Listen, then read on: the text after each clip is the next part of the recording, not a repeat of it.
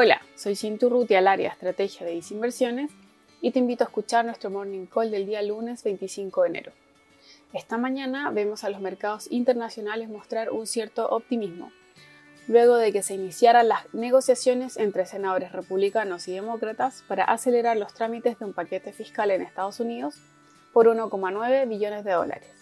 Así, vemos a los futuros accionarios norteamericanos mostrar avances principalmente en el S&P y el Nasdaq, mientras que las bolsas europeas operan mixtas.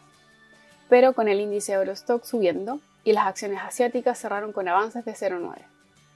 Para esta semana, se espera reporte corporativo de varias empresas de importancia en el ámbito tecnológico, tales como Microsoft, Apple, Tesla y Facebook. Además, el día martes se haría inicio a la reunión de dos días de la Reserva Federal y posterior conferencia de prensa.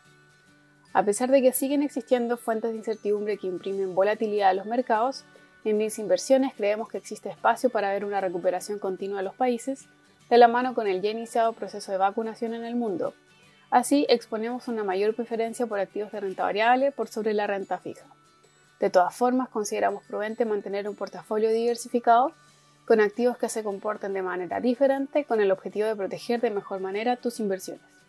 Dichas preferencias se encuentran reflejadas en nuestros portafolios recomendados para cada perfil de inversionistas.